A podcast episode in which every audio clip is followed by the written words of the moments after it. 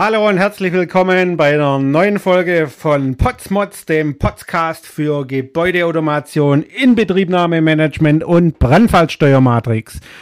Ja, in der Folge geht es um den IBN-Prozessablauf. Wie lange benötige ich eigentlich für was? In der Folge davor haben wir mal festgelegt, okay, ich brauche so circa 10 Inbetriebnahmephasen, 10 Inbetriebnahmeschritte, um ein Gebäude von der baulichen Fertigstellung letztendlich nachher zur Abnahme und Übergabe zu bringen.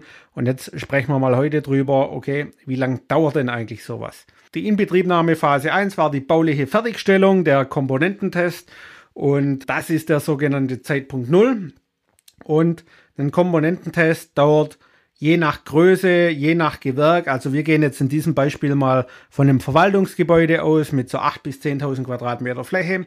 Klar, da gibt es ein paar Lüftungsanlagen und so weiter. Und ja, das ist so die Ausgangsbasis.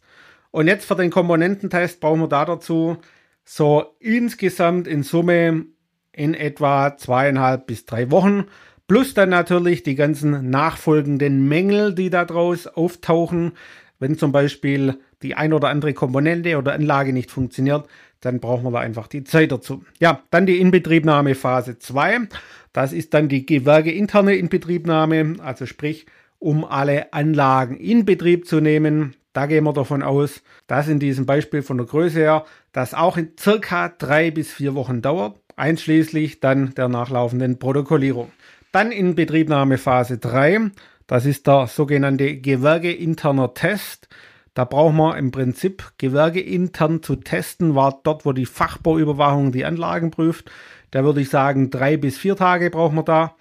Eventuell gibt es dann noch ein paar Wiederholungstests, bis die Anlage dann entsprechend mangelfrei ist.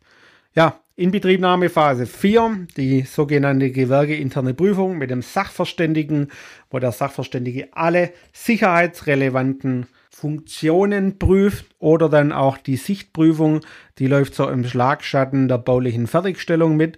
Da haben wir dann jetzt keinen extra Zeitrahmen da dafür angepasst, sondern wir reden jetzt hier um die Funktionsprüfung.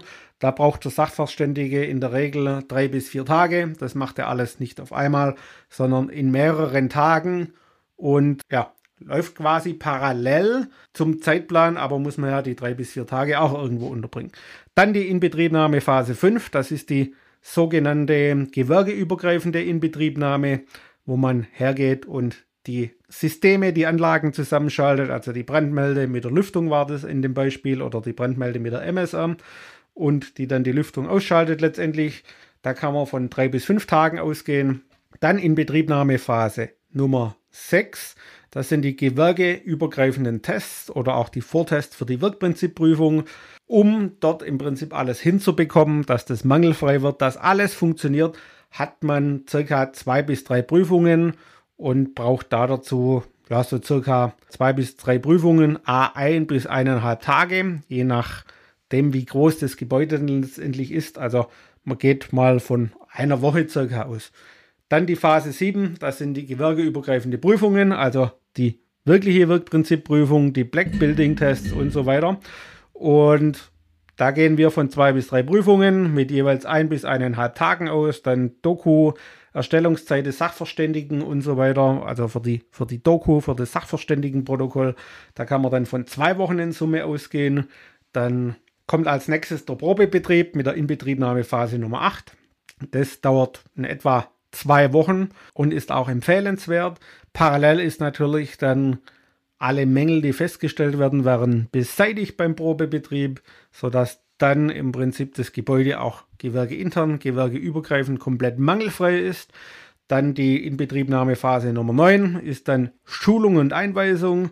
Da kann man von circa einer Woche ausgehen. Klar, die finden meistens hin und wieder parallel statt, aber da die Betreiber ja auch nicht unendlich viele sind, sondern einer vielleicht mehrere Gewerke betreut, hat er dann morgens und mittags eine Einweisung oder mal eine Einweisung über den ganzen Tag. Also da kann man auch eine gute Woche mal dafür einrechnen.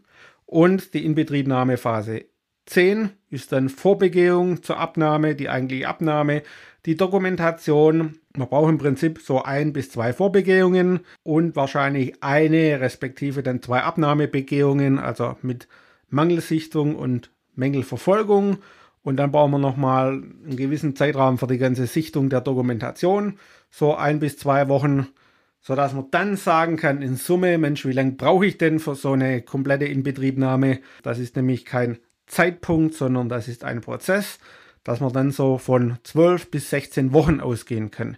Je nach quasi Konsequenz, Vorbereitung und wie die Projektbeteiligten in Summe alle miteinander unterwegs sind sodass man nicht sagen kann, Mensch, wir sind baulich fertig, da wollen wir übergeben, sondern bis so ein Gebäude letztendlich, weil immer mehr Technik drin ist, komplett durchgetestet und übergabebereit ist, braucht man halt 12 bis 16 Wochen. Wenn man das jetzt in Monate umrechnet, sind wir bei drei bis vier Monaten, die man im Terminplan einfach berücksichtigen muss. Und wir kennen es ja alle aus der Praxis. Man baut, baut, baut, dann kommen Probleme dazu und dann hat man ein Zeit Verlauf, der sich nach hinten schiebt und zum Schluss fallen einfach Dinge wie Probebetrieb, Schulungen, Einweisungen und so weiter ins Wasser oder werden in einer Nacht- und Nebelaktion meistens so dann gemacht, aber so ein Stück weit hemdsärmlich und ja, darauf sollte eigentlich ein Bauherr nicht verzichten, weil er hat ja, ja, wie soll man sagen, ein funktionsfähiges Gebäude gekauft und nicht eins, das gerade fertig ist. Ja, wenn ihr oder Sie auch dort ein Thema habt, das vielleicht so oder so ähnlich aussieht, wie ich es gerade geschildert habe. Man steht zum Schluss mit dem Rücken zur Wand, jeder erzählt einem irgendwas, dass er nicht fertig werden kann, Komma, weil, ne? Dann, wir haben da extrem viel Erfahrung in Inbetriebnahmemanagement, quasi in dem ganzen Ablauf der Inbetriebnahmeprozesse und so weiter. Dann können Sie oder ihr uns anrufen oder einfach mal bei uns auf der Homepage vorbeischauen unter www.buildingswatteam.de. Und dann wäre ich wieder am Ende. Wenn es Ihnen oder euch gefallen hat, dann hinterlasst gerne ein Like und bis zum nächsten Mal. Euer Tobias Potz vom Building SWAT Team.